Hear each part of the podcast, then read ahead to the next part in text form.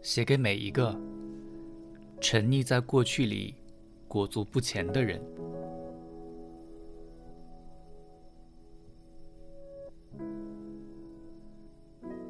从现在开始，相信爱情。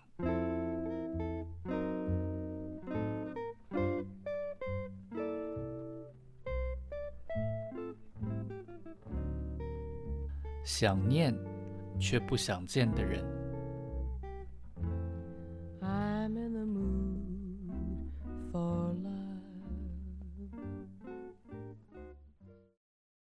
距离你的喜欢，我还有多远？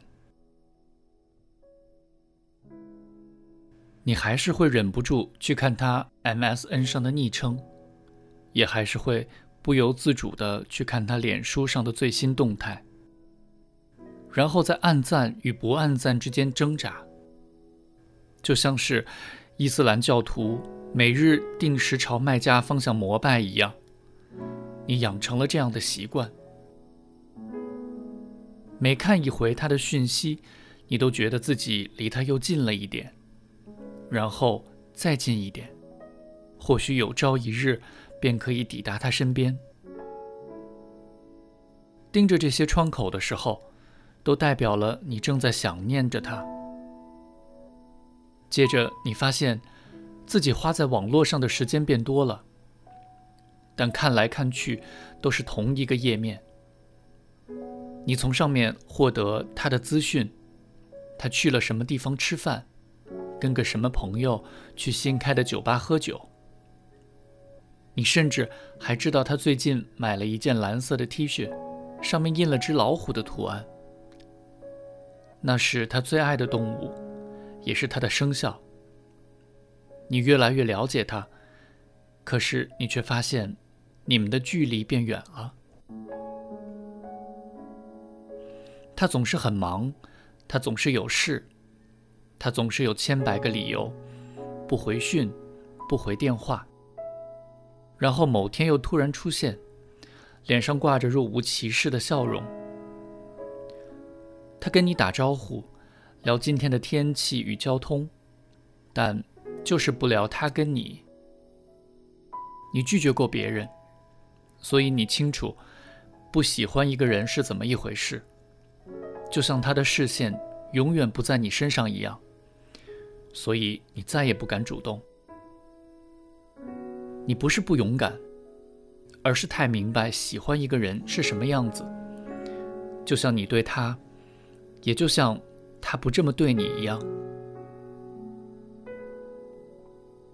思念他的时候，你离他最近，但却离自己最远。他当然没那么好，眼睛太小，发型很丑，对衣服的品味你也不敢恭维。但喜欢一个人，从来都跟好或不好没有关系，跟自己的心比较有关。你也不要自己去挑出他的缺点来讨厌，因为你知道，其实他并没有犯什么错，只是不喜欢你。没有谁对不起谁，你也不想讨厌他，因为讨厌人，最后会连自己都讨厌。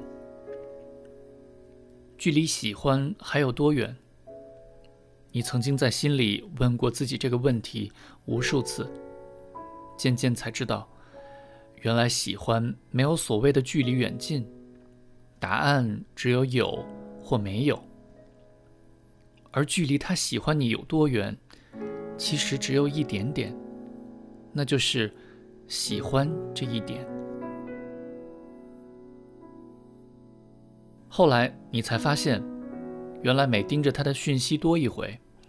其实都是自己在一点一滴消除自己对他的喜欢，就像是一种宗教仪式，人们借由祝祷来获得心灵的平静。你则是用麻痹来当做处方，希望有一天可以戒掉对他的喜欢。你还是觉得他很好，但开始希望自己以后可以找到跟他一样好的人，然后在一起。你把心空了出来，想摆进另一个人。他可以不顾虑你的感受，但你必须对自己的人生负责。